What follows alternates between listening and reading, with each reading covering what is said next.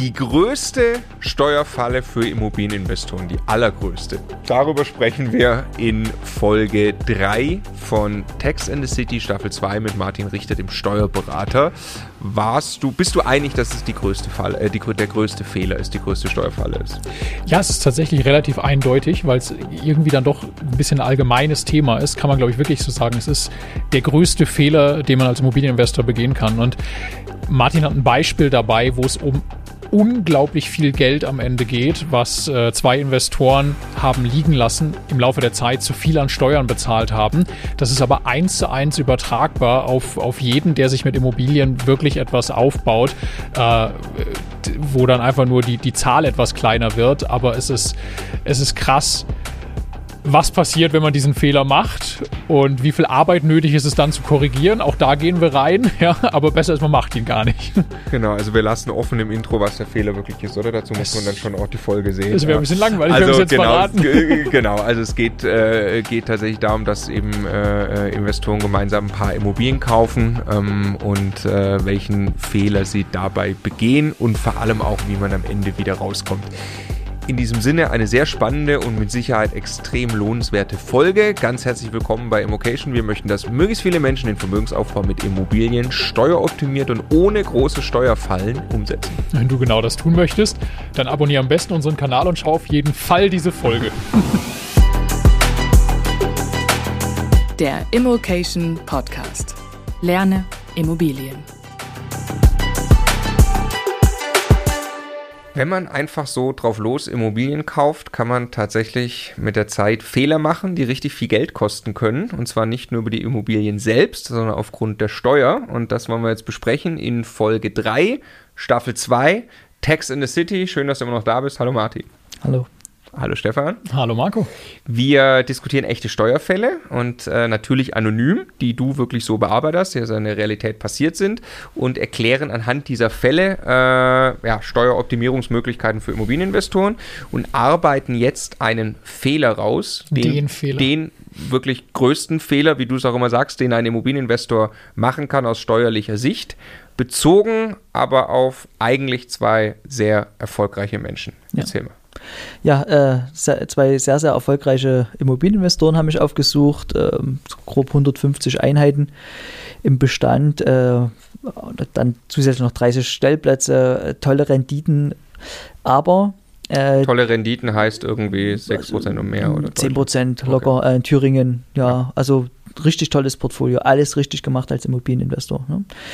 Aber äh, die waren jetzt auch schon über 50 und haben so jetzt so ein paar Themen, wie man das Vermögen jetzt versilbert, wie man es überträgt und so weiter. Und da stellt sich halt der wesentliche Fehler heraus. Ähm, die haben sich beim Kauf der Immobilien keinen Gedanken über eine gute Exit-Strategie gemacht. Ne? Und das kann sich äh, brutal rächen. Was ist eine Exit-Strategie? Als Exit-Strategie bezeichnet ich quasi den Vorgang, äh, wie man eine Immobilie dann zu Geld macht final, äh, wie man die stillen Reserven hebt, der Verkauf letzten Endes. Also ich, was soll ganz langfristig irgendwann mit dieser Immobilie mal passieren? Quasi? Muss ja nicht langfristig ja, sein. Ne? Exit-Strategie genau. kann auch sagen, ich verkaufe die nächstes Jahr.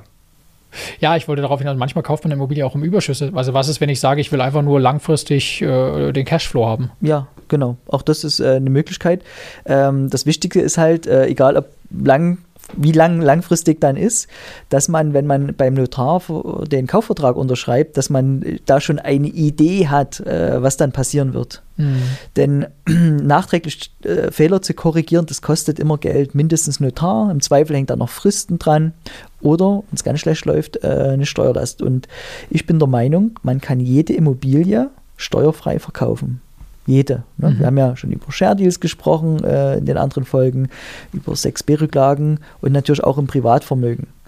Und äh, also nehmen wir jetzt mal raus zu behaupten, man kann also fast jeden Immobiliendeal steuerfrei gestalten im Exit-Fall, wenn man es richtig aufbaut. Ne?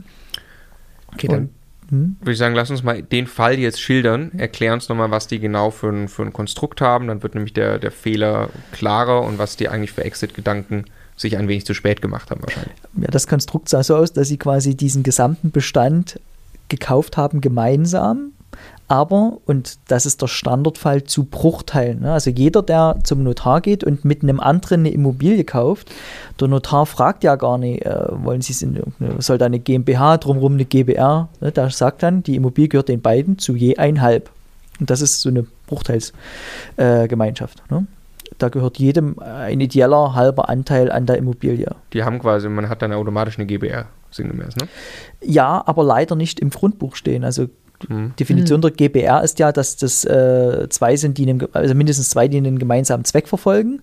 Und äh, mit Sicherheit war es auf der Ebene eine GBR. Aber die grundbuchliche GBR, da muss man halt beim Notar sitzen und sagen, ähm, trag uns bitte beide ein, aber als GBR-Gesellschafter. Ne? Da steht dann als Käufer nicht äh, äh, Max Müller und Lisa Müller, sondern da steht dann drin die Müller GBR mit den Gesellschaftern Lisa Müller und Max Müller. Ne? Mhm. So, dann ist das was ganz relativ Simples, aber was ähm, steuerliche Wahnsinnsauswirkungen haben kann. Warum? Also was ist jetzt, Sie haben das jetzt einfach mal so gemacht und haben ja. 150 Immobilien gekauft oder Einheiten so gekauft, hast du gesagt. Ja. Was ist jetzt das Problem im Sinne von einer Exit-Strategie? Ja, es geht zum Beispiel bei denen jetzt auch äh, auf die Übertragung, um die Übertragung auf die nächste Generation. Und äh, natürlich, also stell mal vor, diese beiden tolle Geschäftspartner, sicherlich auch Freunde irgendwie, äh, die haben jetzt jeder zwei Kinder. Jetzt, wenn der Immobilienbestand jetzt auf die nächste Generation übertragen wird, hätten wir dann vier Gesellschafter in dem Bestand, die dann alle grün sein müssen irgendwie. So, und das äh, ist da nicht gewollt oder ist nicht angedacht und jetzt äh, muss man dieses Portfolio irgendwie entstricken, ja, dass mhm. man sich, dass sich die zwei zusammensetzt und sagen, pass auf, ich, die du, die ich. Richtig, genau. Und genauso läuft es auch. Ne? Mhm. Also werden die Werte mal nebeneinander gestellt, die Überschüsse. So, und ähm, jetzt haben wir immer das Problem, wenn man aus einem Bruchteil heraus verkauft, entsteht immer Grunderwerbsteuer. Ne? Da kommt man nicht drum rum. Mhm. Es sei denn, man ist Ehegatten. Ne? Die Lösung hatte ich den äh, beiden Herren auch noch äh, vorgeschlagen, äh, mal kurzfristig so eine Lebenspartnerschaft einzugehen.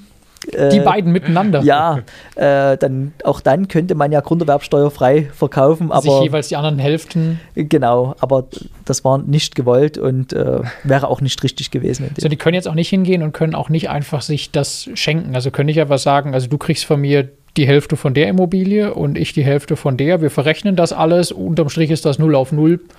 Geht nicht? Genau. Schenken ist ja immer dann, wenn man wirklich sich äh, vermögenstechnisch entreichert. Und indem man eine Immobilie schenkt, aber im Gegenzug dann was anderes geschenkt bekommt, dann ist es ja schon wieder ein Tauschgeschäft und dann wird quasi äh, der Wert durch die Gegenleistung bestimmt und das ist dann auch wieder Bemessungsgrundlage für die Grunderwerbsteuer. Also das ist dann eine Immobilientransaktion quasi, wo die genau. Grunderwerbsteuer anfällt. Richtig. Okay. Jetzt, ich meine, erstmal ganz simpel haben wir ja auch in, in Folge 1 schon, äh, schon gelernt. Also erstmal ist ja sehr ärgerlich, die versteuern ja die Mieteinnahmen ja. die ganze Zeit ja. mit ihrem privaten Einkommensteuersatz, oder? Richtig. Es ist, äh, normalerweise könnte man jetzt sagen, okay, man überträgt jetzt auch auf eine äh, Kapitalgesellschaft, auf eine GmbH, die hat dann nur 15 Prozent Steuersatz. Mhm. Aber auch dort äh, wäre halt durch diese Bruchteilsstruktur dann wieder äh, Grunderwerbsteuer angefallen. Ne? Mhm. Lassen wir das mal ein bisschen greifbar machen, wie, wie groß dieser Fehler ist. Jetzt haben die 150 Einheiten gekauft. Was ja. haben die für ein Portfolio? 5 Millionen, 10 Millionen oder sowas? Äh, ja, also ich glaube, sie haben es mit äh, 7, Millionen eintaxiert. Ne? Ja. Okay, und äh, jetzt. Immobilienwert. Ja. Sagen wir mal, die haben das über äh, 10, 20 Jahre gehabt. Ja. Kannst du mal vorrechnen, jetzt, äh, was, was, was haben die jetzt mehr an Steuern bezahlt, als sie eigentlich hätten müssen, wenn die von Anfang an eine GmbH gemacht hätten? Ja, äh, sagen wir mal 10% Rendite. Mhm. Ähm, dann die üblichen zwei Drittel Kostenblock, Ab Abschreibung, Zins vielleicht. Ne, dann oh, jetzt äh, Kopfrechnen, vielleicht äh, also lassen so tun, als ob das 10 Millionen Immobilienbestand ja, ist. Das ja. haben die über 20 Jahre gemeinsam aufgebaut. Also wirklich ein Großvorhaben. Ne? Man hat richtig äh, sich auch wirklich was, was Großes über die Zeit aufgebaut. Dann sind ja äh, 10 Prozent, da haben die also eine Million Mieteinnahmen jedes Jahr gehabt. Ja. Äh, darauf haben sie, wie viel zu versteuern dann gehabt? Was hast du gerade gesagt? Äh, ich vermute so gemeinsam äh, 300, 350.000. Ne? Okay. Also was dann überbleibt, nachdem Richtig. man die Sachen, die man gegenrechnen darf, ja. abgezogen hat. Also haben sie 150 Steuern bezahlt, hätten aber 50 Steuern bezahlen können, ja. jedes Jahr. Genau. 100.000 Euro jedes Jahr über 20 Jahre ja. zu viel Steuer bezahlt. Ja. Zwei Millionen Euro. Ja, und wenn man jetzt, also wenn man da noch den Zinseszinseffekt äh, draufrechnet, da will man gar nicht. Und, und Un, ist un, unglaublich, ne? Also die, so. ich, so gut wie niemand in Deutschland spart im Laufe seines Lebens zwei Millionen Euro oder baut sich ein Vermögen von zwei Millionen Euro auf. Ne? Also, also durchschnittliche Altersvorsorge in Deutschland weit, weit, weit unter diesem Wert. Ja. Und wir reden jetzt nur von einer Steuerersparnis in diese Höhe, wenn sie einfach nur eine Sache damals anders gemacht hätten. Ne? Und das sind jetzt zwei Leute, die haben über 20 Jahre 10 Millionen Immobilienbestand. Das ist schon natürlich echt ordentlich, aber es gibt einige Leute, die machen sich auf den Weg und selbst wenn ich nur den halben Immobilienbestand habe, Ich nur eine Million habe ich nur eine Million äh, äh, gespart oder zu viel bezahlt. Also das ist schon, das ist schon echt krass. Und, und wie gesagt, das. Geld arbeitet ja dann auch äh, in der Zeit noch möglicherweise in weiteren Immobilien, sehr wahrscheinlich sogar. Ja. Ja. Also. Also sie hätten vielleicht eine GmbH gründen sollen damals. Mindestens, ne? Ähm, aber es ist ja schon jetzt, wo es um die Umstrukturierung geht, also wenn die Vermögen nicht an Dritte verkaufen wollen, sondern behalten wollen. Jetzt können wir nochmal äh, die 10 Millionen hernehmen. Ähm, jede Umstrukturierung kostet jetzt grundsätzlich Grunderwerbsteuer. Da sind wir in Thüringen, äh, glaube ich, auch schon bei 6,5 Prozent. Ja. Ne? 10 Millionen mal 600 6,5 Prozent sind 650.000 Euro, die das jetzt kostet, um in diese 15 Prozent für die GmbH reinzukommen. Das nach, wenn man jetzt nachträglich in dieses Modell. Kann man wieder sagen, dann Ja. sparen sie ab dann 100.000 im Jahr, haben wir gerade ja ausgerechnet. Das heißt, nach sechseinhalb Jahren wäre das amortisiert, sinngemäß diese Entscheidung. Wir müssen mit 8 rechnen, weil ja noch 1,5 Prozent Notar oben drauf kommt. Dann sind so 800.000. Acht Jahre. Ja. Und äh, genau, es wäre natürlich schön, wenn man sich das jetzt komplett sparen könnte. Ja, und das ist für mich auch so eine äh, ganz wesentliche Botschaft für den Exit. Äh, Im Notarvertrag, die hätten einfach jetzt als Beispiel statt diesem Bruchteilseigentum äh, eine GBR zum Beispiel machen können, ist total simpel. Und wissen im Notarvertrag, dass die in zehn Jahren auf einen Verkauf äh, 650.000 Euro sparen, ne? Grunderwerbsteuer. Wenn die in, ihrer, in ihrem äh, Vermögen das umstrukturieren, ich mache die Beispiele immer mit so einer Million Immobilie. Ne? Stell dir vor, du gehst jetzt zum Notar, kaufst du eine Immobilie, für eine, Immo, äh, eine Immobilie für eine Million, die du in zehn Jahren in deine GmbH äh, verschieben willst. Du triffst heute mit deiner Unterschrift die Entscheidung, dass du in zehn Jahren 65.000 Euro sparst. Ja. Mhm. Wenn du es als GBR machst und nicht in einer Bruchteilsgemeinschaft. Genau. Also es geht um den Kauf mit einer anderen Person zusammen. Richtig. Jetzt lass uns erstmal, wir wollten das ja in zwei Kategorien aufteilen. Jetzt versuchen wir mal so ein bisschen ihr, ihr Problem zu lösen. Ja. Ähm, es klang ja jetzt gerade schon an, wie man, wie man das machen kann. Aber die haben das jetzt eben einfach so zusammen gekauft. Ja. Jedem gehört die Hälfte im Privatbestand. Ähm, und jetzt wollen sie es erstmal in eine GmbH bringen. Wir sprechen später noch über Vererben und, und andere Ja. Generationen und so weiter. Ähm, und da haben wir gesagt, wollen wir es auftrennen in die Immobilien, die sie schon länger als zehn Jahre halten und die, die sie kürzer als zehn Jahre halten, weil das einen Unterschied macht. Ja. Genau. Äh, Dann lass uns jetzt sprechen über die länger zehn Jahre. Das ist, glaube ich, der einfachere Fall. Ja. Erstmal. Ne? Ja, die kann man an eine GmbH verkaufen. Ne? Also äh, rein steuerlich kann man an die eigene GmbH nur verkaufen. Also man kann sie jetzt auch rein schenken, aber das Finanzamt würde dann den Kauf annehmen. Hm. Deshalb ist das ein Vorgang, der nur bei Immobilien äh, Sinn macht, die man schon länger als zehn Jahre hat. Weil wenn ich innerhalb der zehn Jahresfrist äh, zum sehr, sehr niedrigen Preis rein verkaufen würde, das Finanzamt würde trotzdem den tatsächlichen Wert nehmen und den innerhalb der zehn Jahresfrist dann auch der Besteuerung unterwerfen. Weil ich äh, privat nach zehn Jahren steuerfrei verkaufen kann, vorher nicht. Das heißt, lasst uns durchgehen, was passieren würde. Sie würden das jetzt machen, aus Versehen in Jahr 9. Dann würden Sie mit Ihrer Einkommenssteuer den Gewinn, aber nicht auf den Kaufpreis, den Sie sich ausdenken, der schön niedrig Ja, ist, ja. sondern der tatsächlich real am Markt erzielbar ist. Genau. Das wäre richtig, richtig bitter. Was Ja. man auf keinen Fall will, weil man will die Immobilie behalten, dann will man jetzt ja nicht den, den, den äh, Buchgewinn irgendwie versteuern. Ja.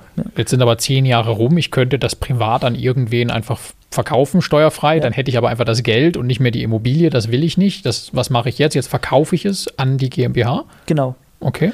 Äh, das natürlich auch verbunden mit einer Refinanzierung durch die GmbH dann am Ende. Äh, Was heißt die Refinanzierung durch die GmbH? Also die GmbH kauft die Immobilie ab Ja. und Ziel ist ja, dass ich auch die Werte, die die Immobilie angenommen hat in der Zeit, dann auch auslöse steuerfrei. ja. Ja. Und Also die äh, möchte ich privat gern auch auf dem Konto haben quasi, oder? genau, die, das wollen wir uns nicht nehmen lassen. Bei aller Steuergestaltung, ähm, am Ende des Tages geht es ja äh, nur um Liquidität. Ne? Ja. Und um ein paar Prozent Grunderwerbsteuer zu sparen, verschenke ich jetzt nicht meine Immobilie. Ne? Ja. Und ähm, da gibt es relativ äh, komplexes Konstrukt, was man aber wenigen Worten jetzt mal so erklären könnte. Ähm, ich kann meine Immobilie zu einem Kaufpreis, den ich selber wähle, an die GmbH verkaufen und dieser Kaufpreis wird dann mit der Grunderwerbsteuer besteuert. Mhm. Einziges Credo in dem Fall ist, dass der Kaufpreis einen symbolischen Wert überschreitet. Mhm. Ich könnte jetzt die Immobilie für 1 Euro an meine GmbH verkaufen, da sind wir uns sicher, das ist ein symbolischer Preis. Ja? 10 Euro vielleicht immer noch, 100 Euro. Hm. Bundesfinanzhof sagt, äh, gibt es ein Urteil, äh, ich glaube, das ging um 9,6 Prozent des tatsächlichen Wertes sind schon nicht mehr symbolisch. 9,6 Prozent, genau. wie man auch immer darauf kommt das war halt ein konkreter Urteilsfall, den ja. der Bundesfinanzhof entscheiden musste ähm, und sagt dann halt in dem Fall, das ist schon nicht mehr symbolisch, das ist schon. Das ist ein sehr niedriger Wert, aber nicht symbolisch. Genau. Ja. Okay. Jetzt könntet ihr ja mit euren Privatimmobilien, können wir mal überlegen, ob wir mal auf 9,5 Prozent runtergehen hm. und der Bundesfinanzhof das dann immer noch Oder so 9,7 vielleicht nehmen, um ja, sicher zu sein. Ja. Aber lass uns das Beispiel bitte nochmal nehmen. Ich habe eine Immobilie, die ist nach objektiven Kriterien am Markt eine Million Euro wert. Die habe ich im Privatvermögen, die möchte ich in die GmbH übertragen. Ja warum habe ich denn überhaupt jetzt ein Interesse daran, die für 9,7 Prozent statt 100 Prozent dieses Wertes zu, äh, zu verkaufen an die GmbH? Weil ich Grunderwerbsteuer darauf bezahlen muss. Genau. Okay, das heißt, ich spare mir in dem Fall die 6,5 Prozent Grunderwerbsteuer auf all das, was ich jetzt nicht. Zumindest auf 90 Prozent ja. davon. Auf 90 Prozent des Verkaufspreises. 58.500 Euro. Ja. ja. Auf jetzt. In, in Thüringen, wenn statt 65.000 ja. nur 90 Prozent. Auf welchen Immobilienpreis jetzt? Auf eine, auf, auf eine Million. Million ja. Okay, ähm, ganz kurz, wer hier den Faden verliert, weil das wirklich ja äh, komplexer weiter wird, immocation.de slash Steuerwebinar, wir haben es auch schon gesagt in anderen Folgen, du gehst strukturiert durch das Steuerthema durch in einem 100% kostenlosen äh, Webinar für die Immocation Community. Da räumen wir einmal auf mit den Themen. Genau, da sitzt du da, hast dein iPad vor dir und ähm, nimmst auch gerne noch Themen entgegen. Dazu bitte, wer es auf YouTube sieht, jetzt einfach auf YouTube ähm, unten in die Kommentare schreiben, äh, was von Interesse wäre, aber da wird das quasi theoretisch nochmal auf aufgearbeitet. Ähm, genau, jetzt aber zurück äh, in Hast du gesagt, Fall. wo man sich anmelden kann? Ich glaube ja, immocation.de slash Steuerwebinar. Okay. Oder? Ja, ich war mir nicht mehr sicher. Hat also, gesagt, dass es kostenlos ist? Ja, hattest du, aber nicht, dass es wahrscheinlich nur drei Termine gibt, weil die live sind, also okay. wirklich nur die. Okay, also ja. anmelden. okay. Ähm, Genau, also wir haben jetzt äh, äh, erstmal gesagt, dass die, äh, die Grunderwerbssteuer bei der Transaktion soll ja möglichst niedrig gehalten werden. Also ich sortiere nochmal kurz. Wir haben größer, wir, haben, wir reden jetzt bei den beiden, die haben Immobilien, davon gibt es ein paar Immobilien, die sind schon länger als zehn Jahre im Bestand privat. Da ist der Vorteil, die können die grundsätzlich steuerfrei verkaufen, nicht nur an irgendjemand, sondern auch an eine GmbH, die sie selber gegründet haben. Ja. Und zwar dann wahrscheinlich an jemand, die einer von ihnen gegründet, an einer GmbH, die einer von ihnen gegründet hat, aber das, ja. glaube ich, beschreiben wir gleich noch. Auch eine gemeinsame Oder eine wäre da denkbar, ja. ja aber wenn um, sie es ja auseinanderklamüsern wollen, dann halt die eine Hälfte in eine und die andere. Aber gut, das diskutieren wir ja gleich noch auseinander. Aber erstmal genau, es geht eigentlich um den Fall, äh, äh jetzt äh, Steuern zu sparen im Sinne einer VV GmbH, also die Mieteinnahmen weniger zu besteuern. Und Dafür sagen sie, setzen sie einen Kaufpreis an, äh, der aber 10% nur ist, ganz grob, ja. des aktuellen Wertes, also nur 100.000 Euro. Ja. Ähm, und müssen dann nur auf 100.000 Euro Grunderwerbsteuer bei dieser Transaktion zahlen, statt auf die eine Million. Ja. Okay. Mhm. Und dann ist es einfach eine GmbH drin? Ja, aber dann haben wir immer noch das Problem, dass die ja jetzt nur 100.000 Euro von ihrer GmbH kriegen. Ne? Stimmt. Ja, wir ja, sie hätten aber eigentlich gerne die Millionen die auf Million, dem Konto. Und die GmbH hat woher das Geld? Äh, Gerade hat die noch kein Geld das würde ich über ein Verkäuferdarlehen für einen Moment lösen. Mhm. Ähm, dann würde ich noch auf die fehlenden 900.000 ja. zu sprechen kommen und dann gucken, ja. wo das Geld herkommt. Erklär mal, also Verkäuferdarlehen musst du auch kurz erklären? Ja, also ich muss ja im Kaufpreis nicht immer zwingend bezahlen. Ich kann ja auch als Verkäufer jetzt sagen, äh, ich gebe jetzt die Immobilie und das Geld gilt jetzt als gezahlt und gleichzeitig als Darlehen zurückgewährt. Du schuldest mir jetzt halt einfach das Geld. Richtig. Okay. Ja. Hm? Ähm, genau. Und die Frage ist jetzt, äh, die wollen ja die Million haben. Ne? Mhm. Und äh, da kommen wir zurück auf das, was wir gerade gesagt haben. Dem Finanzamt ist für ertragssteuerliche Zwecke, also für die Einkommensteuer, für die Körperschaftsteuer, der Kaufpreis egal. Die nehmen immer den tatsächlichen Wert. Mhm. Der Kaufpreis, dieser niedrigere Wert, gilt nur für die Grunderwerbsteuer. Mhm. mhm. Jetzt verkaufe ich also die Immobilie in äh, meine Gesellschaft rein für 100.000, aber in der Gesellschaft selbst wird die wieder mit der Million bilanziert. Okay. Das würde innerhalb der 10-Jahresfrist wehtun, haben wir gesagt, weil dann das steuerpflichtig wäre. Aber außerhalb der 10-Jahresfrist ist es auch steuerfrei, ne? diese Veräußerungsfrist. So. Und dieser Auffüllbetrag, diese 900.000, die ich meiner GmbH jetzt quasi geschenkt habe, also der geminderte, der geminderte Preis, den kann ich mir über einen kleinen Umweg steuerfrei wieder ausschütten. Ich wollte meinen, weil ähm, das ist jetzt erstmal ja ein Gewinn der GmbH. Die hat jetzt gerade etwas für 100.000 Ja. Euro gekauft, erhöht jetzt den Buchwert auf eine Million Marktwert Ja. und hat jetzt dadurch quasi einfach einen Ertrag von 900.000 Euro, oder? Genau, äh, das ist also quasi, man nennt es Agio, also ein Aufgeld, was ich der GmbH zusätzlich noch gebe. Aus, ne, ist wie ein Geschenk an die GmbH. Und steuerlich gibt es ja keine Geschenke an GmbH, es wird ja immer irgendwie bewertet. Ne? Okay. Und das wird äh, steuerlich in einem besonderen Konto gebunkert, diese 900.000. Und das kann ich mir auch steuerfrei rausnehmen. Wie, wie? Ich mache einen Ausschüttungsbeschluss und sage dann halt, äh, liebe GmbH, als ein Gesellschafter möchte jetzt eine Ausschüttung haben, aber bitte nicht aus den Gewinnen, sondern aus dem steuerlichen Einlagekonto, denn dort wird dieser Betrag rein. Wahnsinn. Und jetzt habe ich den Zustand, dass mir meine GmbH 100.000 aus dem Kaufpreis schuldet. Ja. Das Geld hat sie nicht. Und noch 900.000 aus dem steuerlichen Einlagekonto. Das hat sie auch nicht. Das hat sie auch nicht. Das, und, und auch hier sage ich wieder, okay, ich sichere mir erstmal den Ausstellungsanspruch, aber ich gewähre dir das gleichzeitig als Darlehen. Also die GmbH braucht ja jetzt eine Million. Richtig. Also ich als Privatperson hatte vorher eine Immobilie in der Vermögensbilanz auf der Habenseite und jetzt habe ich stattdessen eine Forderung gegen meine GmbH in Genau. Höhe von einer Million. Eine Million ja. Genau. Und, äh, Aber, aber nur auf 100.000 Euro, die GmbH hat nur auf 100.000 Euro Grunderwerbsteuer bezahlt und zahlt ab sofort nur noch 15% Steuern auf die Miete statt ich privat Und- 45. Jetzt leihe ich der GmbH die Kohle. ja, Habe ich ja schon gerade. Genau. also durch das Verkäuferdarlehen. Ne? Durch, ja, ja, genau. Aber Und das, wie, ja, ja, wie kriege noch- ich es jetzt irgendwann mal auf mein Konto, die Kohle? ich würde zur Bank gehen. Als GmbH? Als GmbH und Ja. würde sagen, hier, äh, liebe Bank, Ich habe hier eine Immobilie, die ist nicht belastet. Genau, könnt ihr kriegen. Und im Übrigen ist dort ein Gesellschafterdarlehen drin von einer Million. Könnt ihr mir das mal umschulden? Und was ich erlebt habe, das, das soll jetzt bitte nicht allgemeingültig sein, aber dass Banken bei einer reinen Umschuldung irgendwie viel schneller und einfacher sind als bei einer kompletten Neufinanzierung. Hm. Weil da hat ja schon mal jemand anders eine gründliche Ja, Prüfung ja, ja, Die vorgenommen. Immobilie wurde ja offensichtlich schon mal Ja. gut befunden. Ja. Oh, äh, Dann zahlt die Bank die Million Euro an die GmbH. Genau. Also das tun wir mal Vielleicht so, als ob die Immobilie 800.000, schuldenfrei wäre, ja. aber zahlt das, Genau. zahlt das an die GmbH und in dem Moment sagt die GmbH, hey, ich habe Kohle, soll ich dir nicht eine Tilgung auf das Darlehen, das du mir gegeben hast, zahlen? Ja. Und in dem Moment kommt das Geld bei dir privat an. Ja, wo dann ja aber die Frage ist, dann, wenn du es privat bekommst, und ich würde eben nicht von dem Fall ausgehen, dass die nicht beliehen ist, sondern dann ist ja wahrscheinlich, dass du noch eine Restschuld hast Ja, auf der das Immobilie Moment privat. Ja. Das musst du in dem Moment ablösen. Das heißt, du musst aber auch sicherstellen, dass du da dann keine Vorfälligkeitsentschädigung bezahlst, was bei größer zehn Jahren eh der Fall ist. Ja. Stimmt. Also kann man vergessen den Punkt. Genau. Ja. Musst aber tatsächlich neu finanzieren. Du kannst nicht irgendwie deine Finanzierung, die du privat hast, mit rübernehmen. Ja. Geht ja nicht, logisch. Ne? Also günstig wäre das natürlich, man macht das bei derselben Bank. Ich wollte schon meinen, Ja. also, die, also in Ja. dem Moment, ich, wenn da noch eine Finanzierung draufläuft, kann ich ja die Immobilie auch nicht einfach an die GmbH verkaufen, ohne die Zustimmung der, der Bank wahrscheinlich, ne? weil die im Mhm. Grundbuch steht. Also ich muss die Bank mit ins Boot holen bei diesem Konstrukt, die idealerweise dann dieses Video einmal schaut, um zu verstehen, was genau da gerade passiert. ja. Aber äh, das kann ja schon auch sein, dass die Bank sagt, nee, weil, oder dass es keinen Sinn macht, weil die Bank für privat sehr gut wäre, aber für eine GmbH-Finanzierung sehr schlecht, oder? Dann gibt ja halt nur 800.000 rein.